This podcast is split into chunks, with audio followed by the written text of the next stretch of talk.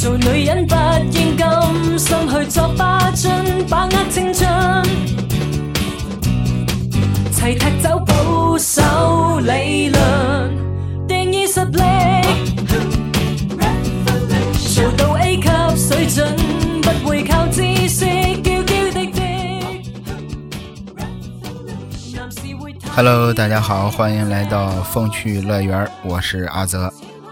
呃，脱枪师姐的主题曲，呃，郑秀文演唱的《女人本色》，故意让大家多听了一会儿啊，不知道有没有唤起你们的这个青春的记忆？我觉得很多朋友都应该复工了吧，我还没有。哎，其实就复工了一天，然后公司又延期了好多天。出去放了一天的风，哎，放放风，现在又回来继续憋着。其实我倒觉得没什么啊，我发过一个荔枝上的一个动态，说如果不是因为怕生活上的顾虑啊，我能在家待到明年春节。不过我跟你说，我在家憋的这段时间啊，也不是白憋的。哎，我在家温故知新了好几部港剧，因为我是警校毕业的嘛。所以对这个警匪片啊，或者是这个刑侦类的这种片子啊，很感兴趣。其实不怕你们笑话，我当年报考警校，很大一部分原因就是因为从小看港剧。哎，这个我是香港皇家警察啊，你有权保持沉默，但你说的每一句话将是呈堂证供。太飒了！要说我脑子里啊，第一个这个香港皇家警察的这个形象，应该就是欧阳震华。如果我没记错的话，应该是我八九岁，反正是不会超过十岁啊。第一次看《脱枪师姐》，当年的这个师奶杀手欧阳震华，是吧？和这个港姐，这个港剧港剧一姐关咏荷。听说最近这个《脱枪师姐》第五部好像是开拍了，我觉得这个想重现经典其实很难。我记得有一集。应该是《脱枪师姐》第二部的时候，有一集特别牛逼，就是不知道多少人还记得，叫翁文成。当时吓得我晚上都做噩梦了。小的时候，这个看鬼片我都没这样过，从小到大就两个电视剧吓得我做噩梦，还都是港剧。另一个一会儿再说啊，先说这一个，这个翁文成，具体哪一集我忘了。其实这个上网一查，应该也都能查到。故事一开始啊，一个女人啊死在了自己的这个情夫家门口的楼道里，手里边呢死死的攥着一个红色的魔鬼的面具。后来这个警察赶到现场，发现这个女人啊，就是怎么说？我现在都不敢说是先先被人先玷污了再杀的。哎，就是不管是。凶手的这个作案手法，还是在现场的这个魔鬼的面具，这所有的这个犯罪特征吧，都跟之前的几起杀人案高度重合。这是个连环杀手。后来警方哎又得到一条很重要的线索：这些女性被害人啊，在遇到袭击之前啊，都曾经坐过出租车。那警察就怀疑凶手会不会是个的哥呢？是吧？趁着这个女性乘客下车之后，然后尾随行凶作案。不过遗憾的是啊，没有人能提供这些被害人坐的出租车的这个车牌号。哎，结果调查陷入了僵局。直到有一天，警局里啊来了个人，这个人叫鲍国平，就是欧阳震华演的陈小生。哎，他手底下的一个警员叫鲍顶天的弟弟。就是感觉鲍国平这个人啊，就是智力有点不太健全。哎，他说自己是来报信儿的。哎，说他听一个朋友说的，那个连环杀人犯的下一个目标可能是女明星杨安琪。大家伙就问他，啊，说你是怎么知道的？哎，反正他就是支支吾吾，哎，也答不上来。所以当时大家也没太把这个事儿当回事儿。不过为了这个保险起见呢。警察还是安排人手去保护了这个女明星，说巧不巧，还真给撞上了。哎，幸好这个警察及时出现，凶手还没来得及动手。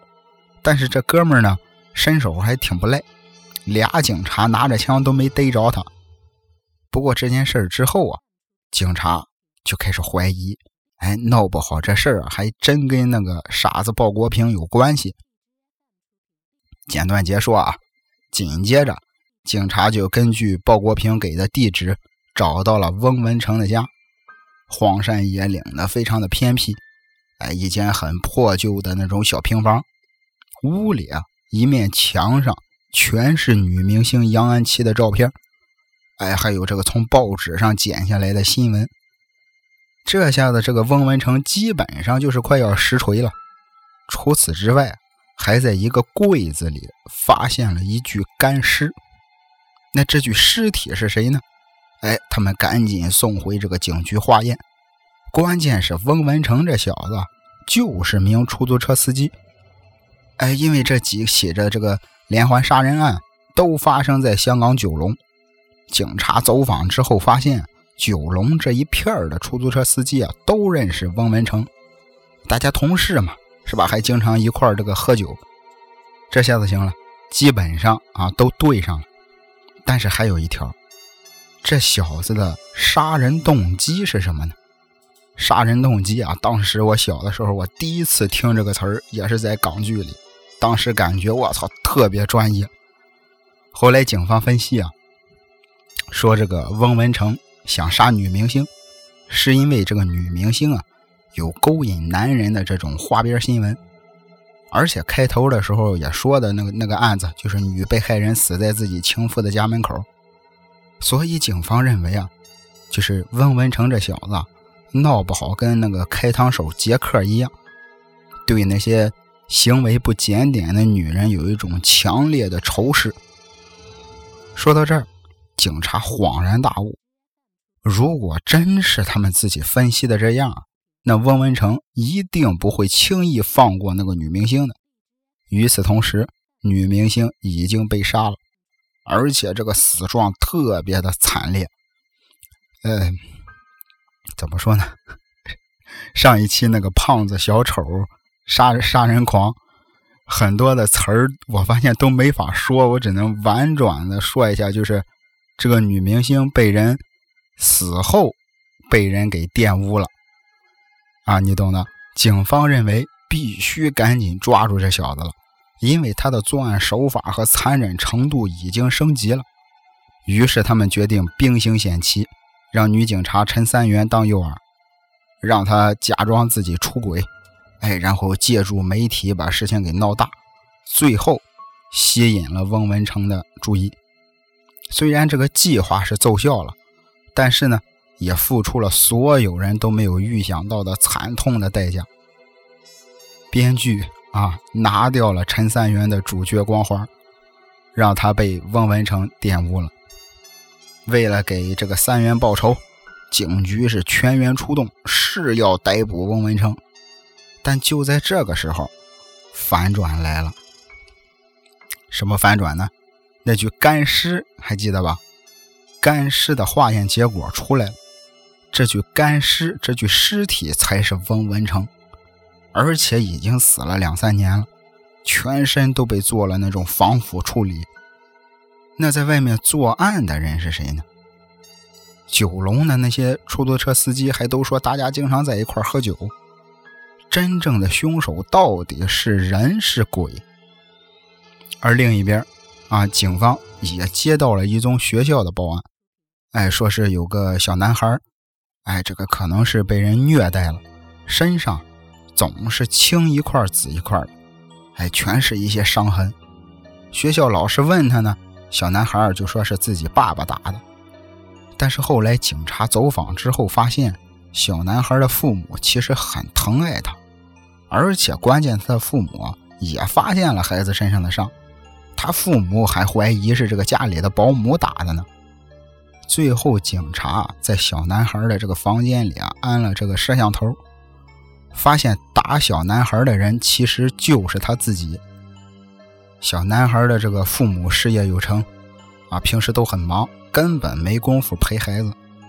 时间长了呢，小孩啊，这个压抑的情绪啊，积攒到了一个临界值，哎，他就认为是自己不乖，啊，是自己不够好，才得不到父母的陪伴和照顾，然后他就分裂了一个人格来惩罚自己，其实就是咱们经常说的精神分裂了。而且小男孩分裂出来的这个人格，跟他的主人格反差特别大。主人格很温顺，哎，次人格呢特别的暴躁。由此再反观翁文成一案，这个其实真正的凶手啊，就是平时看着特别窝囊懦弱的鲍国平，警员鲍顶天的傻弟弟。这个翁文成呢，以前啊。是鲍国平的好朋友，后来死了之后，鲍国平精神上接受不了现实，也就不自觉的有了翁文成的性格。平时没事的时候，他就是鲍国平，但是一遇到刺激，哎，一听说有女人偷情，他就特别激动。因为这个鲍国平小的时候啊，一直被他的嫂子欺负。有一次呢，翁文成的父亲把他给救了。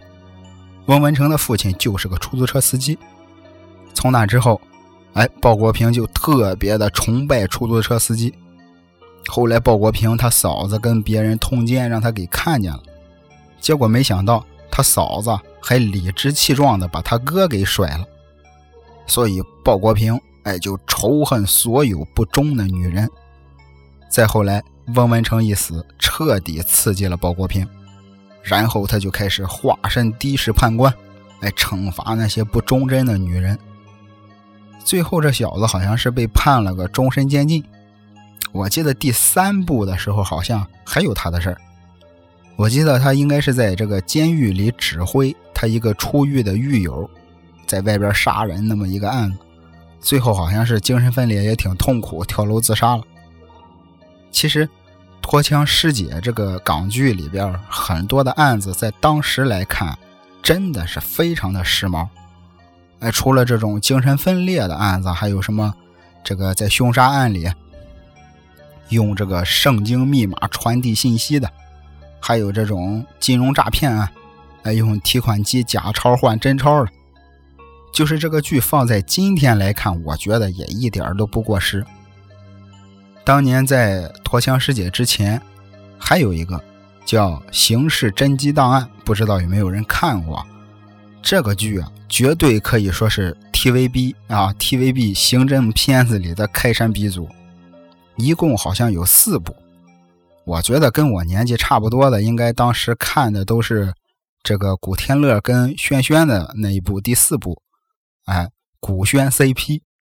可能很多这个年轻的朋友不知道啊，这个当年的这个古轩组合，那太火了，绝对不亚于现在的博君一肖。因为我也是这个在家没事吧，我就把之前的几部找出来看了看。因为古天乐和轩轩的这一部我看过了，看的我看的是陶大宇跟这个郭可盈主演的前。第一第一部、第二部、第三部好像没看，就是一个男神探，一个女记者。我记得有一集挺不错，叫这个蝴蝶杀人案，就是把被害者布置成这种殉情的情侣，哎，还穿插着一些这种装神弄鬼的这种桥段。还有一集挺有意思，讲的是一个邪教的一个事儿，就是一个哥们儿他父母。哎，非常相信一个叫天玄社的这么一个邪恶的宗教，结果呢，因为听信那些鬼话啊，延误了自己治病的时间，最后都死了。然后呢，这个哥们儿他学成归来，哎，好像是个医生，我记得。然后他就开始给自己的父母报仇，用水淹、火烧、土埋，就是伪造那种诅咒的方式。把这个天玄社的这个社长的两个孙女和一个私生女给杀了，哎，然后又把这个社长和另外一个知情的人也杀了。这一集其实就是神神叨叨的，挺吓人了。而且还有一个细思极恐的地方，就是整个的这个在这个凶案的过程当中啊，其实他这个教主他的一个外孙子一直都知道凶手是谁。而且一直在帮着凶手掩盖罪证，他的目的就是等教主这些一家人都死了之后，他能顺利的继承遗产。这个五行杀人的故事啊，我听身边好多人都说过，都说这是他们的童年阴影。但其实一提到这个刑事侦缉档案呢，我觉得更多的人可能知道的是他涉嫌抄袭日本推理小说，说他抄袭这个连城三季彦的命运的八分休止符，啊，说他抄袭这个赤川次郎的三毛猫追踪。如果现在看的话，实话实说，确实是存在荣梗。那同样还被说是模仿抄袭的，还有另一部港剧《读心神探》，说《读心神探》抄袭这个零九年的美剧《别对我撒谎》。这个美剧我没看过啊，正好最近可以看一下。如果很好的话，咱们可以聊一期。不过话说回来啊，这个林保怡当时演的这个姚警官。啊，确实是有点那种老谋深算、那种临危不乱的那种感觉。我觉得其实这个林保怡这个演员刻画的很好，但其实呢，弹幕里边全都是黄宗泽。这部剧我看了得有两三遍吧，少说。可惜只有一部，哎，就没再拍过第二部。记得一六年的时候，因为这个宝荣离婚案。把这部剧又给带火了一把，就是通过肢体语言分析宝宝跟马蓉他们那张合影的那个片段。刚才说到这个林保怡啊，我突然想起来，小的时候一提到香港警察，脑子里最先出来的这个形象，第一个是欧阳震华，第二个就是他，永远都是小平头，哎，好像总是演警察感觉。我在家呢。又恶补了一遍这个林保怡跟陈慧珊演的《见证实录》，一个嘴炮警探啊曾家元，一个沉默寡言的法医聂宝言，还有一个法政部的化验师，一个叫呃曾家桥，还有一个我忘记叫什么了。一个怎么说呢？他们这是一个标准的破案小组的配置。其实这部剧啊，为了加强这个验证部门的戏份啊。因为叫验证实录嘛，基本上重案组啊就是指哪打哪，重案组完全就是围绕着这个鉴证部门的线索到处跑，变成了跑腿的。不信你看这个第一集啊，第一集就是这样，三个年轻的姑娘被人杀害之后，哎，然后被抛尸，但是三个人之间呢并没有任何的关系，并没有任何的联系。在缺少证据的这种情况下，警方的调查中断了。紧接着，法政部发现这个死者的尸体上有汽车内饰脚垫的纤维。哎，于是大家把矛头对准了洗车行，而且后来又发现死者的这个指甲缝里啊有蓝色的皮肤组织，那目标又再次缩小。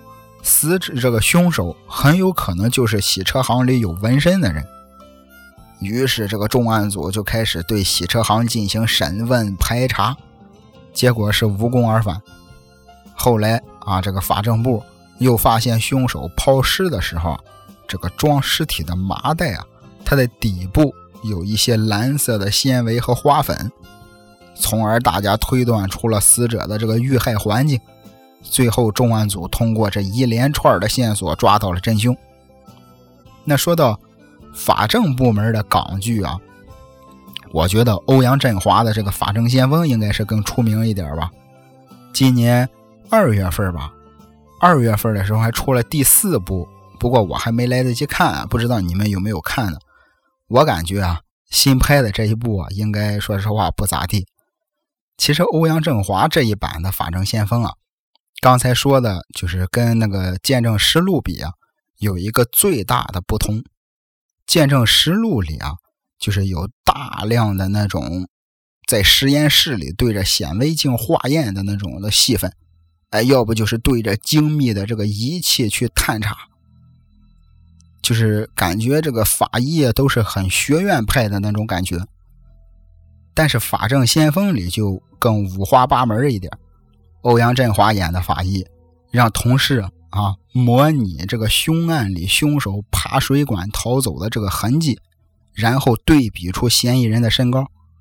哎，或者是有一集是为了抓获这个偷拍模特的那个变态粉丝，安排同事实地勘察，哎，这个比对出拍照的角度，就是其实我很喜欢那种还还原犯罪现场，去模拟犯罪的这种过程，而且看这种政法类的、这法医类的这种剧啊，真的是能学到这个知识点的。真的是有常识的，有一条我现在记忆犹新，说什么呢？说这个人死之后啊，眼角膜会失去水分，所以眼球看起来有点浑浊。如果眼球看起来比较清晰的话，那说明这个人只是暂时的休克。哎，我觉得就是看这种港剧啊，能学点这个小常识也是很有意思的。那既然。提到了这个欧阳震华，又提到了法医，那肯定还有一部剧是必须要聊一下了，《洗冤录》啊，欧阳震华出演中国法医学之父宋慈。这部剧啊，怎么说呢？我觉得啊，我个人认为啊，虽然这个架构上不如咱们何冰老师演的《大宋提刑官》那么宏大，但是呢。整体的这个情节和牵扯到的案件故事呢，都还不错。其实，欧阳震华演的宋慈呢，给人感觉有点世故，但是又很可爱。那第一部最后啊，宋慈还娶了俩媳妇儿，是吧？轩轩跟陈妙英。不过第二部的时候，如果我没记错的话，应该是一上来他俩老婆就葬身火海了，是吧？虽然没有了轩轩，但是来了佘诗曼。是吧？这俩人，轩轩跟佘诗曼，反正我都是我挺喜欢的香港女演员。那提到古装剧了，对于我个人而言，有一部是不得不提的。一开始说过啊，我就被两部港剧吓得晚上做过噩梦，一个是《驼枪师姐》翁文成，另一个就是由张达明主演的《壮王宋世杰》。其实这部剧严格的来说啊，讲的是律师的事儿。哎，壮王嘛，壮士之王，壮士在古代就是律师。但是里面也有很多这种探案推理的情节。就是尽管有很多案件有一种怎么说呢，细说的感觉吧，但是我觉得也算是一部经典了。宋世杰是吧？跟他老婆白玲珑。一文一武，嬉笑怒骂，其实挺有意思的。那到了第二部的时候，我认为啊，我认为最可怕的就是龙婆那个案子，就是罗兰演的龙婆，吓得我晚上都做噩梦了。很多人可能不知道罗兰是谁呀，但是你肯定知道兔枣湖的裘千尺。其实这个故事啊，也不太复杂。可小的时候看是真害怕，罗兰演的龙婆太吓人了。故事讲的就是戏班里的一个花旦，哎，虽然长得是美若天仙啊，但其实内心呢有点恶毒，而且呢还因爱生恨，然后又惨遭了毁容。这个花旦隐藏了二十多年，化身龙婆，然后出来制造连环杀人案。其实实话实说啊，现在再看啊，确实有很多的漏洞。但是剧里营造的那种诡异恐怖的气氛，就是那种感觉，尤其是这个配上这个女鬼专业户罗兰阿姨的精彩演绎，其实还是值得一看的。而且除了这个故事之外啊，还有一个片段，我也忘了是哪一第几部哪一个哪一个故事了。好像是宋世杰第一部里的，就是讲的，就是一个关外来的人到咱们这儿做生意，结果被人杀了，然后把尸体密封进了一个柱子里，结果一打雷的时候，呼嚓一下子把尸体给震出来了。我操！当时真是把我吓坏了。我觉得，那聊到这儿，呃，应该给大家推荐了也不少了吧。是吧？应该也够大家去看一段时间了。哦，对，哦，最后还有一部剧差点忘了，我小时候印象也特别深，因为我身边很多人入这个欧阳震华的坑啊，都是因为看了《洗冤录》，但其实我当年入欧阳震华的坑入的比较晚，我是因为《谈判专家》这部剧。当然，之前也看过很多他的剧啊，但是真正的开始喜欢这个演员是从这部剧开始的，《谈判专家》。因为当时新鲜嘛，第一次听说谈判专家这个职业，而且当时应该是刚上初中，特别喜欢这个白日做梦的年纪啊。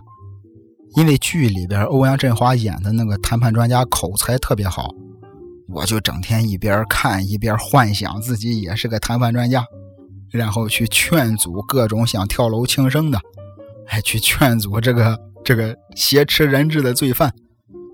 关键还有一件事儿是特别巧，这部剧上的时候，我正好看了另一部电影，刘德华跟刘青云演的《暗战》。电影跟剧不是一个年代的，但是我看的时间是离得很近的。《暗战》这个电影有多棒，我就不多废话了。关键是刘青云演的就是个谈判专家。然后突然有一天，我发现了这么一个电视剧，所以就让我很兴 很兴奋，很感兴趣。虽然《谈判专家》这部剧没有那么多的悬疑的戏码。但是在那个年代来说啊，节奏还是确实是比较快的，基本上就是两三集就能讲完一个案子。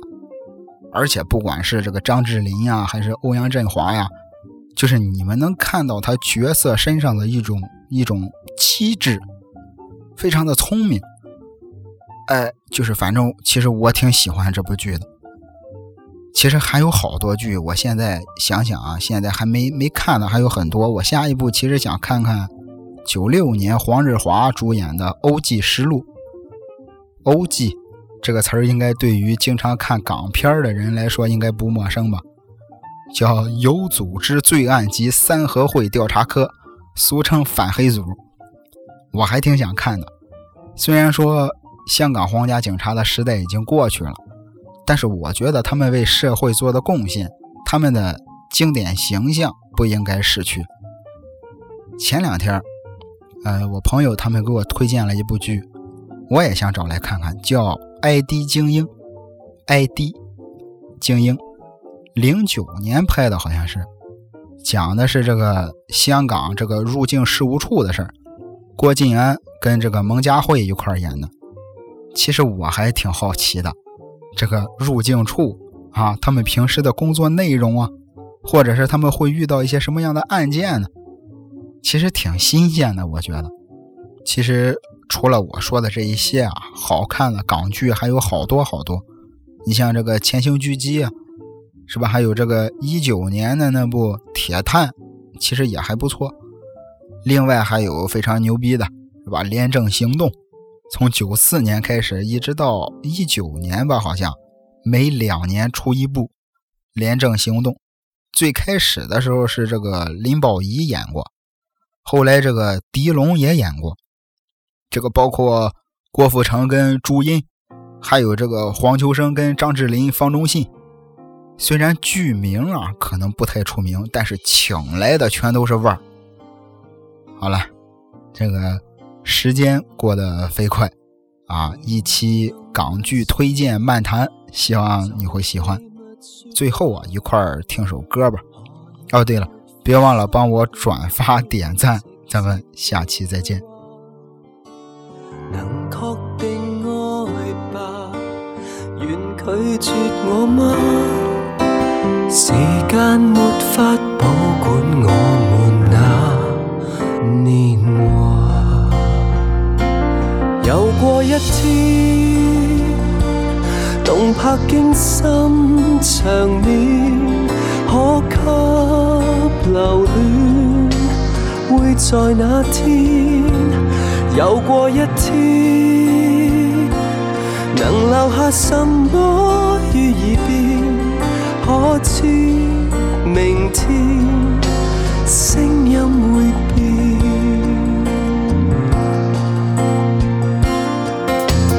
如你为了谁，在每夜挂？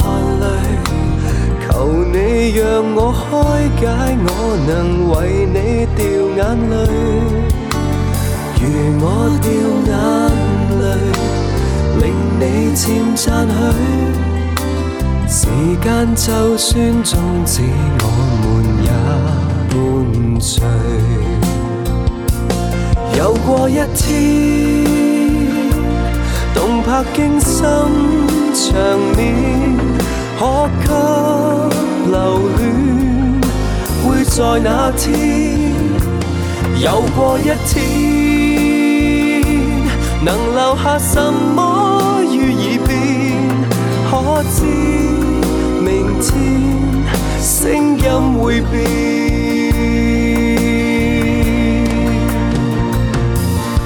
如兩個世界心聲早已中斷，分享一杯水，彼此亦發現太酸。无数次错过，好好给你温。